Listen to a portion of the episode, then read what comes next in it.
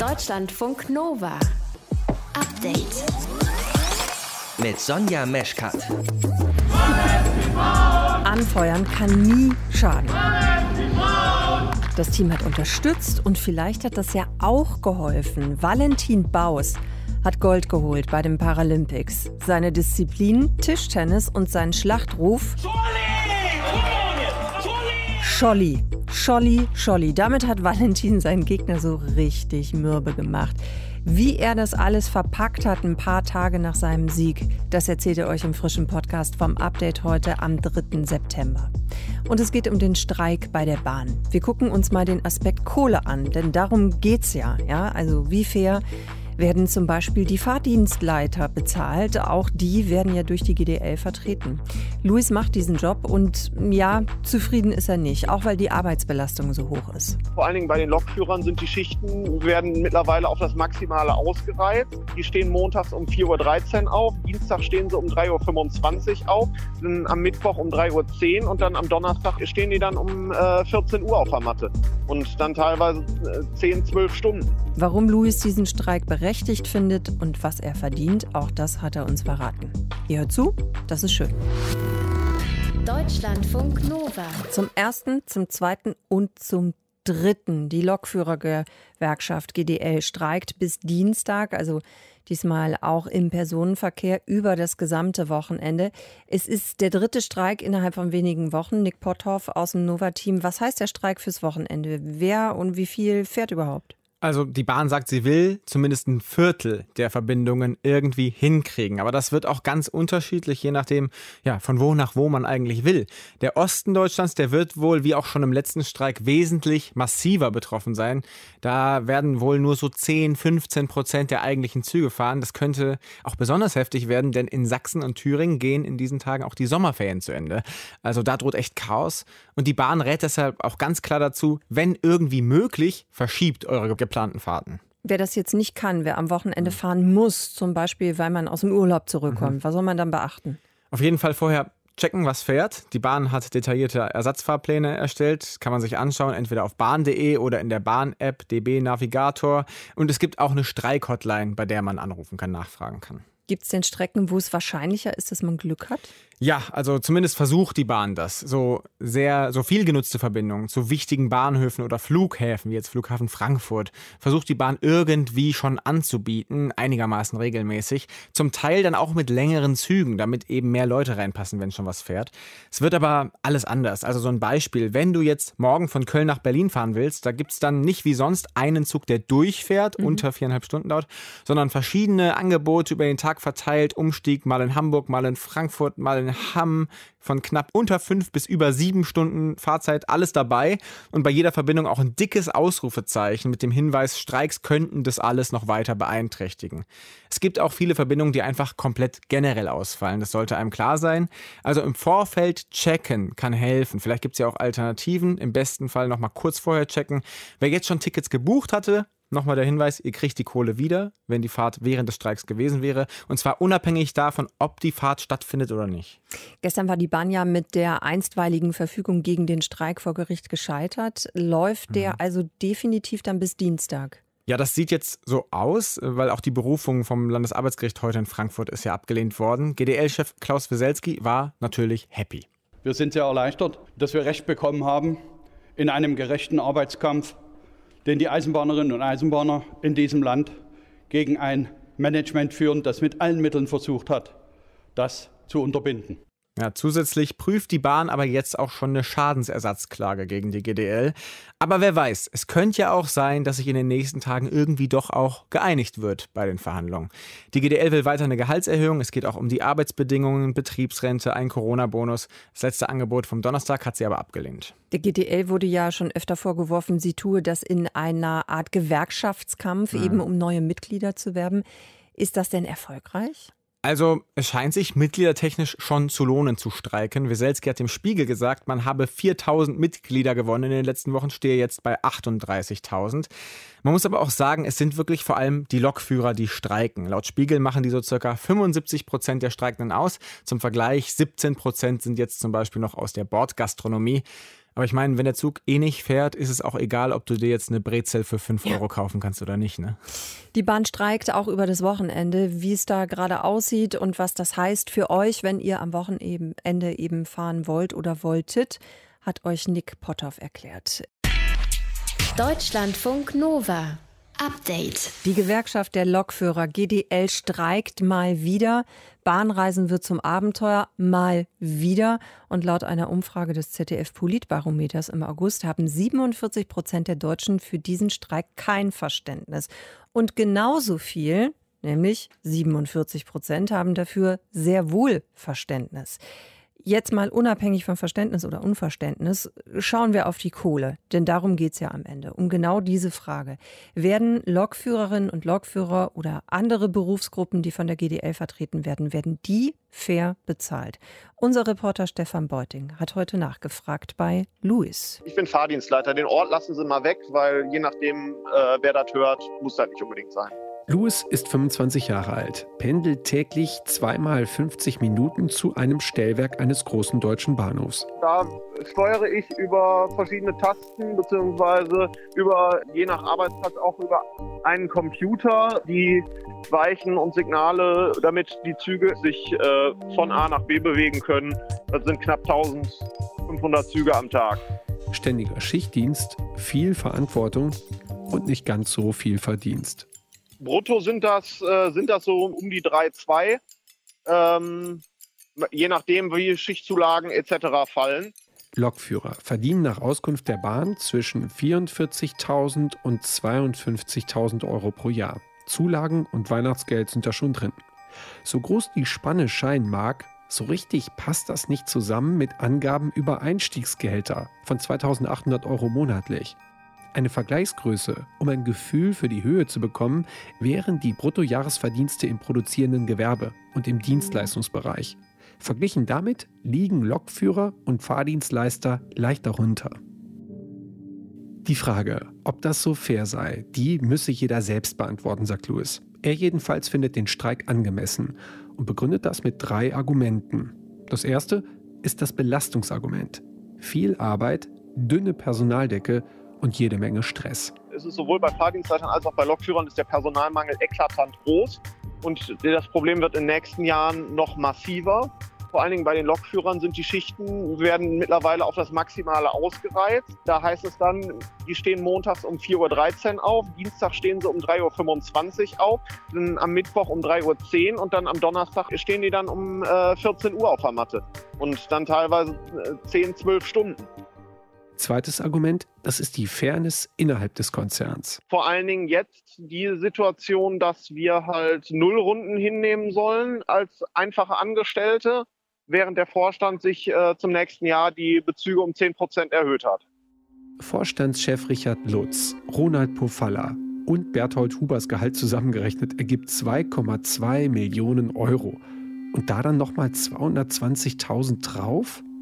Als sie die Erhöhung im März ankündigten, kritisierten Beobachter das als realitätsfern.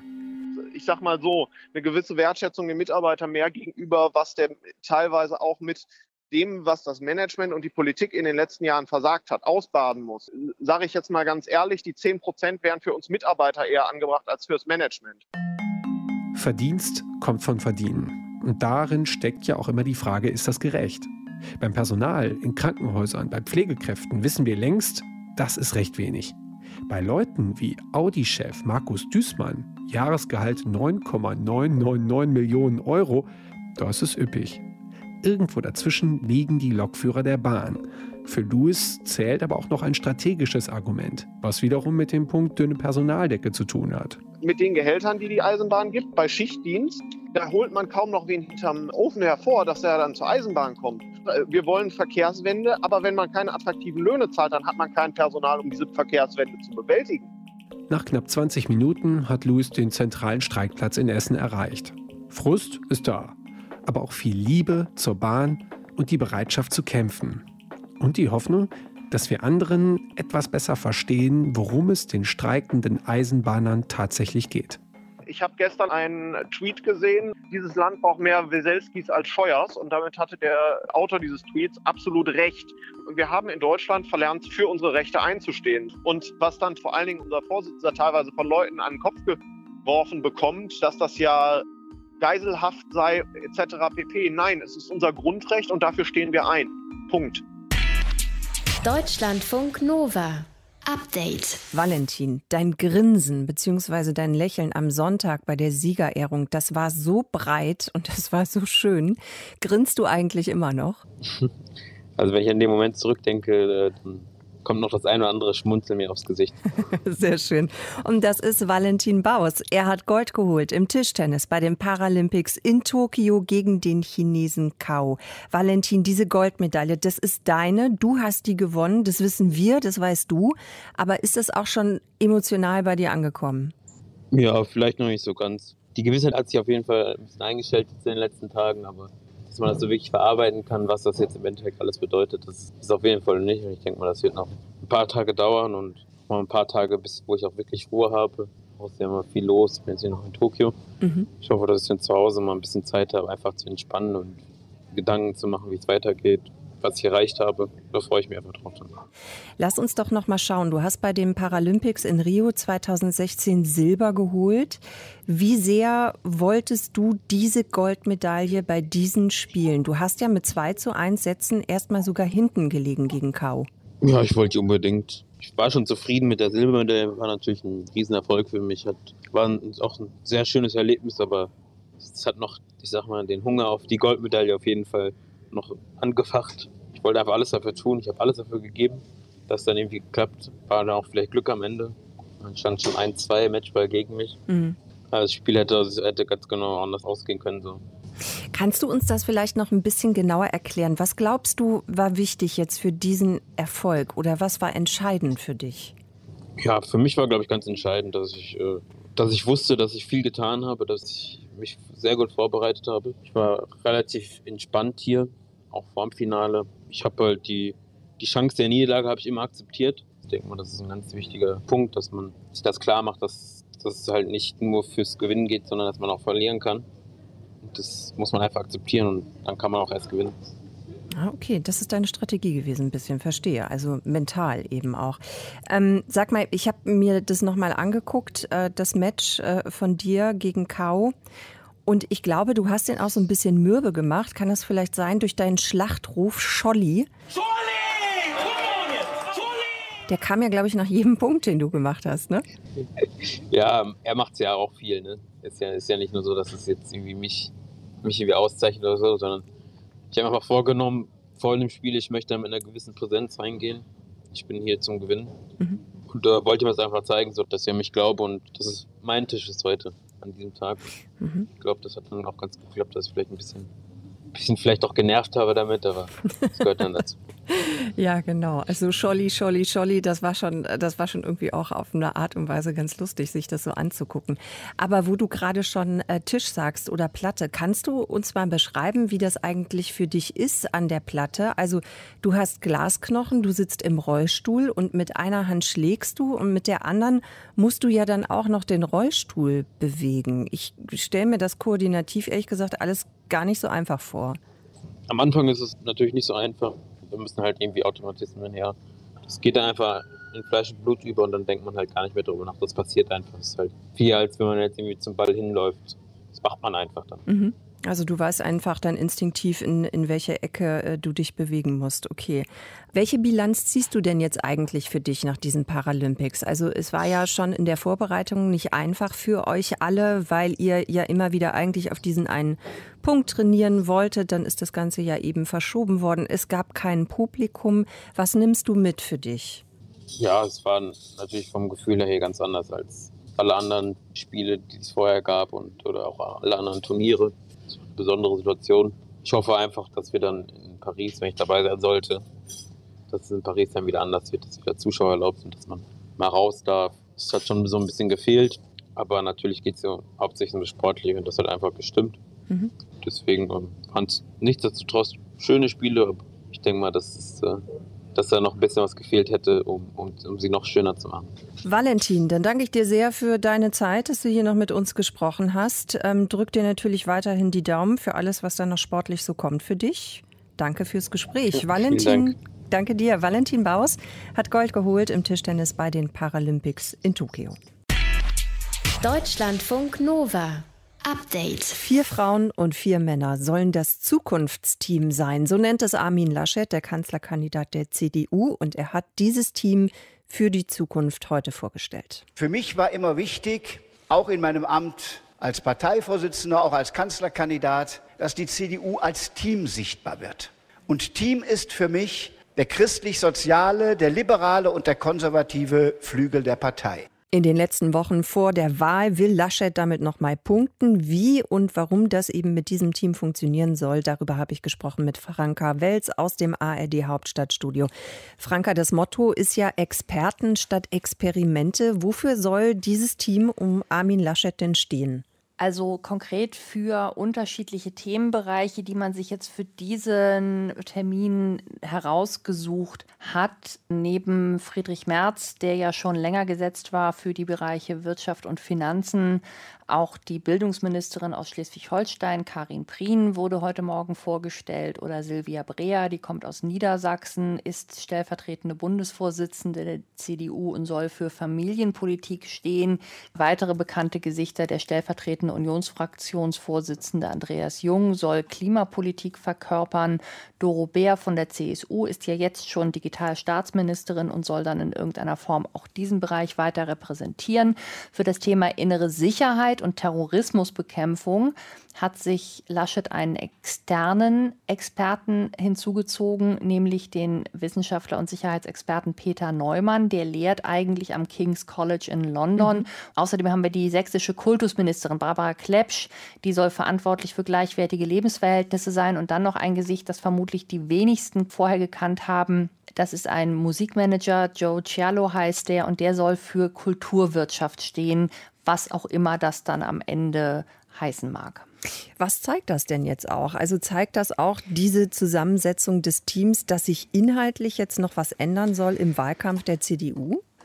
Das glaube ich eher nicht. Ich glaube, die sollen zunächst mal im Wahlkampf unterstützend tätig werden, Impulse setzen und die Botschaften, die die CDU sich schon ins Wahlprogramm geschrieben hat, dann in ihren jeweiligen Bereichen ins Land tragen. Denn was aufgefallen ist bei der Präsentation war unter anderem, dass wir viele Sätze aus deren Mündern gehört haben, die wir vorher so oder ähnlich schon von Armin Laschet gehört haben. Also da geht es im Grunde jetzt darum, die Botschaft der CDU auf verschiedene Gesichter und Köpfe und Münder zu verteilen. Aber es geht schon darum, nochmal aktiv eben dann auch mit reinzugehen in den Wahlkampf, richtig? Ja, genau. Also da geht es jetzt wirklich darum, im Grunde noch sichtbarer zu werden, auch vielfältiger zu werden. Man hat ja zum Beispiel jetzt mit Joe Cello auch ein POC mit an Bord, was ja schon allein für die CDU auch Aufmerksamkeit ist. Das fällt ja auf, denn das ist ja nun mal einfach eine sehr weiße Partei mit einem überschaubaren Anteil von Mitgliedern und ähm, auch Politikern in den vorderen Reihen mit Migrationshintergrund. Aber es ist natürlich auch bemerkenswert, wer da alles nicht drin war und welche Themen da auch nicht drin waren. Also was ich bei dem Thema Zukunftsteam schon sehr bemerkenswert fand, ist, dass das Thema Gesundheit überhaupt nicht vorkam und mhm. das in Zeiten, wo eine Pandemie noch läuft und womöglich nicht die letzte ihrer Art sein wird, auch das im Bereich Außenpolitik denn wir sehen jetzt ja gerade, Stichwort Afghanistan, dass nicht nur Terrorismus ein Problem ist, sondern generell außenpolitische Strategie und Ausrichtung sehr, sehr wichtig ist. Also, dass jemand wie Norbert Röttgen überhaupt nicht aufgetaucht ist, das hat sich mir nicht so recht erschlossen. Aber das mag vielleicht auch der Tatsache geschuldet sein, dass Röttgen und Laschet einander in inniger Zuneigung nicht eben verbunden sind. Ja, das hast du schön formuliert. Wie haben denn die anderen Parteien eigentlich reagiert jetzt auf diese Präsentation? Also es ist ganz interessant, die FDP hat vergleichsweise spöttisch reagiert. Michael Theurer aus Baden-Württemberg ist einer der stellvertretenden Vorsitzenden der FDP-Bundestagsfraktion hat ähm, das Ganze ein bisschen peinlich genannt. FDP-Generalsekretär Volker Wissing hat auch nochmal bemängelt, dass da im Grunde kein Mitglied der amtierenden Bundesregierung dabei ist. Da ist ja auch der eine oder andere CDU-Minister oder Ministerin mhm. vertreten. Die SPD hat, denn man macht das natürlich jetzt auch, damit man Olaf Scholz, den Kanzlerkandidaten der SPD, ein bisschen unter Druck setzen kann und sagen kann, hey, hier ist unser Team, wo ist deins? Denn äh, du allein kannst ja nicht alles schmeißen. Hat ähm, schon gekontert, naja, unser Team sind unsere 400.000 Mitglieder.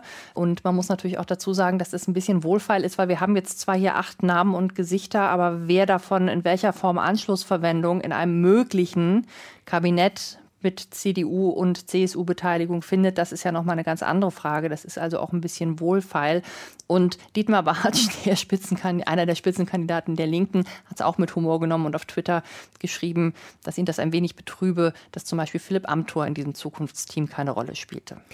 Armin Laschet hat heute sein sogenanntes Zukunftsteam vorgestellt. Was das soll, was das noch bringen kann auf den letzten Metern vorm Bundestagswahlkampf. Franka Welz hat es eingeschätzt.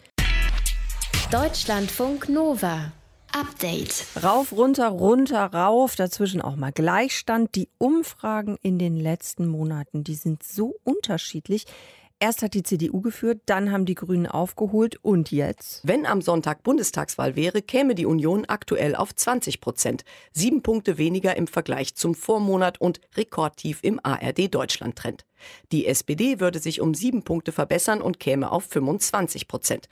Ja, wer hätte das gedacht noch vor ein paar Wochen oder Monaten? Das ist wirklich eine kleine Achterbahnfahrt, die die Umfragewerte dahin liegen. Und wir sprechen jetzt drüber mit Isabel Borucki. Sie ist Politikwissenschaftlerin an der Uni Siegen. Frau Borucki, sind Sie überrascht davon, dass die Umfragewerte so schwanken? Hallo, Frau Wöschkat. Ähm, nee, eigentlich bin ich nicht überrascht, weil das ähm, war aufgrund der Schwächen in den Kampagnen der Kontrahenten eigentlich abzusehen. Also Scholz ist jetzt im Grunde der lachende Dritte, würde ich sagen, und eine ähm, vormals prognostizierte Frontstellung Grün gegen Schwarz hat sich jetzt so einfach nicht ergeben. Hm. Aber woran liegt das denn? Also liegt es auch daran, dass die Umfragewerte jetzt so unterschiedlich sind, dass sich die Wähler, Wählerinnen vielleicht anders entscheiden oder entschieden haben? Nein, das denke ich nicht, weil die Bevölkerung entscheidet ja nach wie vor über ihre Stimmzettel, also am 26.09. oder eben jetzt in den kommenden Tagen und Wochen per Briefwahl oder vorgezogener Urnenwahl. Was sich allerdings geändert hat, ist meines Erachtens die Stimmung in der Bevölkerung. Also wir haben es mit einer deutlich stärkeren oder deutlicheren Polarisierung aufgrund der Corona- und Klimapolitik zu tun. Und insofern können wir schon sagen, dass der Wahlkampf jetzt voll im Gang ist und sicherlich auch die harten Auseinandersetzungen noch kommen werden. Da müssen wir jetzt einfach abwarten, wie sich mhm. das dann auf die Entscheidung der Wähler und Wählerinnen auswirken wird. Naja klar, sind ja Umfragen, ne? ist ja eben noch keine Richtig. abgegebene Stimme. Okay, das ist natürlich wichtig. Gab es diese Bewegung in den Umfragen denn schon immer oder hat sich da was verändert? Ja, also wenn wir uns die Umfragen vor der letzten Bundestagswahl ansehen, also vor circa viereinhalb Jahren, sehen wir, dass auch da die Werte geschwankt sind und geschwankt haben und auch in der Zwischenzeit immer wieder. Also das sieht ziemlich nach ja, sehr deutlichen Fieberkurven aus, um das mal so zu formulieren. Und was wir da sehr deutlich sehen, ist einfach eine deutlichere und stärkere Ausfragmentierung, Ausdifferenzierung des Parteiensystems. Also an sich sind diese Schwankungen nichts Neues. Allerdings haben wir jetzt eine andere Ausgangssituation dadurch, dass die Ära Merkel zu Ende ist und es natürlich ein oder gewissermaßen ein Neuanfang im Sinne einer anders gearteten Koalition geben könnte. Sagen denn diese Werte eigentlich auch etwas aus über unser Wahlverhalten? Also gucken wir, vielleicht sind wir fokussierter auf die KandidatInnen, auf die Personen eben? Das hatten wir jetzt gerade eben schon so angesprochen. Die ja. Aussagekraft von Umfragewerten ist ja immer begrenzt. Sie sind eine Momentaufnahme. Also insofern liegt in ihnen, würde ich sagen, keinerlei ja, prognostischer Gehalt. Mhm. Aber wir haben keine besseren Instrumente also mhm. als diese Umfragen. Und insofern erklärt sich auch, warum viele natürlich darauf schauen. Und zur Erklärung von Wahlverhalten gibt es viele Ansätze, von denen am ehesten aus meiner Sicht eine Kombination die verschiedenen Erklärungsversuche für das Wahlverhalten heranziehen. Das ist in erster Linie eine Kombi aus individueller Vorprägung, Meinungen, Einstellungen sowie Vorlieben für Personen. Und da komme ich jetzt auf die Frage zurück. Also ob jemand als sympathisch oder kompetent erscheint und auch eben auch so wahrgenommen wird, macht etwas an der Wahlentscheidung aus, aber eben nicht alles. Unsere Sozialisation, unsere Meinungen, Einstellungen, mhm. unser Umfeld trägt auch dazu bei.